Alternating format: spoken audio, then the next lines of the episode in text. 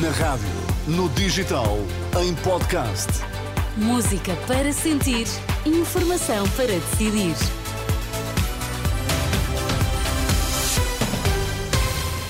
Miguel, boa tarde. O que há a destacar a esta hora? Olá, boa tarde. Um ataque com um drone no Líbano matou o número 2 do movimento palestiniano Hamas. António Costa renova o aviso se o PSD se opuser eh, ao lançamento do concurso do TGV. Portugal pode perder até 750 milhões de euros. É o Jornal das Seis, na Renascença.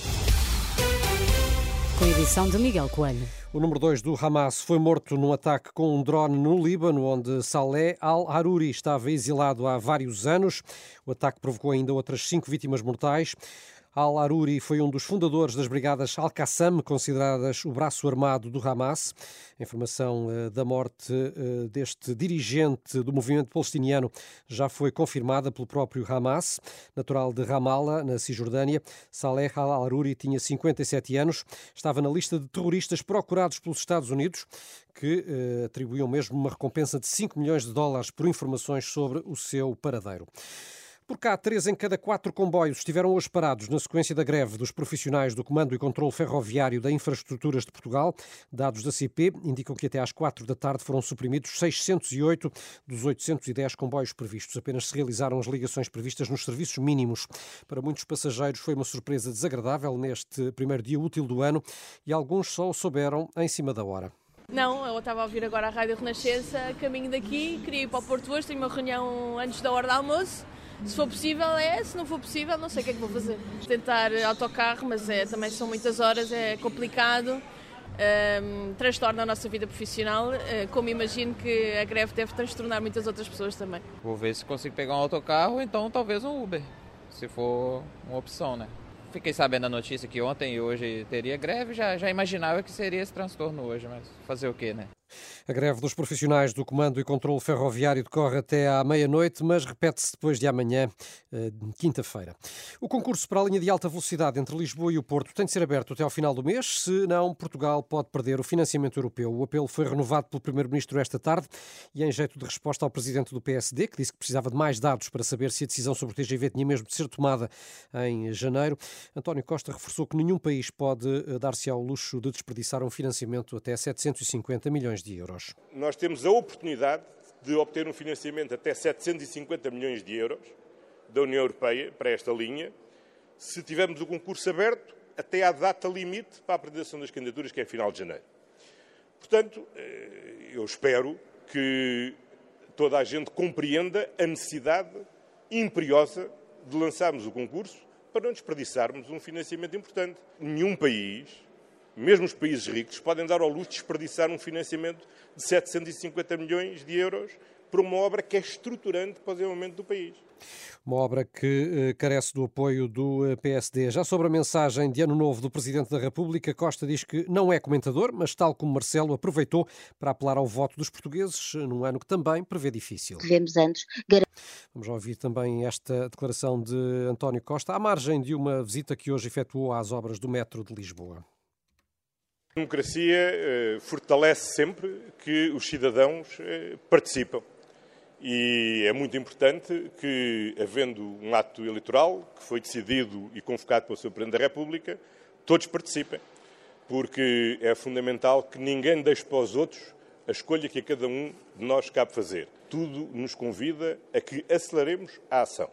Porque este ano 2024 vai ser um ano particularmente exigente porque é um ano necessariamente de mudança de governo, qualquer que seja o resultado eleitoral, porque é um ano onde a conjuntura internacional é muito, é muito desafiante e onde, portanto, não podemos perder aquilo que conseguimos alcançar até agora. O aviso do uh, Primeiro-Ministro quanto às obras do Metropolitano de Lisboa, a linha circular que vai unir o Rato ao Cais do Sodré deve estar pronta no primeiro trimestre do próximo ano. O Sindicato dos Pilotos da Aviação Civil exige um apuramento de responsabilidades pela situação dos helicópteros de emergência. Problemas contratuais impedem o funcionamento de dois dos quatro helicópteros do INEM durante a noite. O presidente do SPAC garante que, devido à falta de helicópteros, um doente crítico não pôde ser transferido com rapidez durante o dia de ontem e questiona de quem vai ser a culpa em caso de uma situação mais grave. Tenho dois exemplos para lhe dar. Um, a 30 de dezembro do, do ano passado, o avião de Lolé, que é o que o INEM uh, disse que tinha que ser a base operacional H24, ficou variado mais de 24 horas, o que significa que se tivesse sido um novo acordo, o país já ficava com um helicóptero H24, sabe onde? No norte do país. O resto do país não tinha cobertura. O segundo ponto foi que no primeiro dia deste ano houve a falha de um transporte de um passageiro de Coimbra para Covilhã, que não havia o helicóptero K-24, só havia H-12. Portanto, falharam o transporte do, do doente. E a nossa pergunta que deixo no ar é para o Sr. Ministro da Saúde, para o Sr. Presidente do INEM e para o Sr. Diretor da Avincis, se morrer alguém, quem é que é a culpa? Quem é que assume a culpa? E é isto que eu deixo aqui no ar. A questão deixada pelo Presidente do Sindicato dos Pilotos da Aviação Civil, Tiago Faria Lopes, em declarações ao jornalista da Renascença Vasco Bertrand Franco. E notícia a marcar esta tarde: as críticas ao diploma de autodeterminação de género nas escolas, mais conhecido pela polémica das casas de banho mistas. Juristas e médicos católicos pedem a intervenção do Presidente da República. Já o movimento Missão Escola Pública defende que há outras prioridades na escola, Miguel. Sim, é um movimento constituído por professores e que acusa os deputados que aprovaram este diploma de não terem a noção do que se passa nas escolas. Cristina Mota, uma das coordenadoras eh, do movimento Missão Escola Pública, diz que a prioridade deveria passar sim por garantir garantir nas escolas aquilo que é básico. Devemos antes garantir que existem casas de banho nas escolas, que existem funcionários que façam a manutenção das casas de banho. Nós entendemos que muitos dos diplomas estão a ser trabalhados por uh, pessoas que estão completamente à margem do que se passa nas escolas, nos seus gabinetes e sem ter uma real noção do que nós temos. Nós temos escolas que neste momento nem sequer têm um, as casas de banho suficientes para conseguirem dar resposta, eh, incluindo uh, haver necessidade de alguns pais irem buscar os filhos à escola porque não existem casas de banho para que os filhos uh, possam, durante o seu horário normal de funcionamento, poderem ir à casa de banho. Ouvida pela jornalista Fátima Casa Nova, esta responsável pela missão Escola Pública garante que o direito à identidade de género não é um problema nas escolas, porque quando ocorrem estas situações tem prevalecido o bom senso. As experiências que nós temos dentro das nossas escolas é quando existe alguma situação, o bom senso e a sensibilidade consegue dar resposta. Os professores, as direções têm conseguido dar resposta e não temos tido nenhum um exemplo de algum aluno que esteja um, a ter alguma um, consequência de não existirem neste momento casas de banho para comatarem esta situação que, pronto, tem de facto de ser revista, mas que no nosso entender, pelo menos do que nos tem chegado, ainda não é um problema. Cristina Mota, da Missão Escola Pública. Também hoje as associações de médicos e de juristas católicos emitiram um comunicado conjunto onde criticam o teor do diploma aprovado em dezembro no Parlamento e que está agora no gabinete do Presidente da República. Há quem pedem para impedir que estas novas regras de autodeterminação de género entrem em vigor. O Hospital de Abrantes atingiu o limite de capacidade de internamento em cuidados intensivos.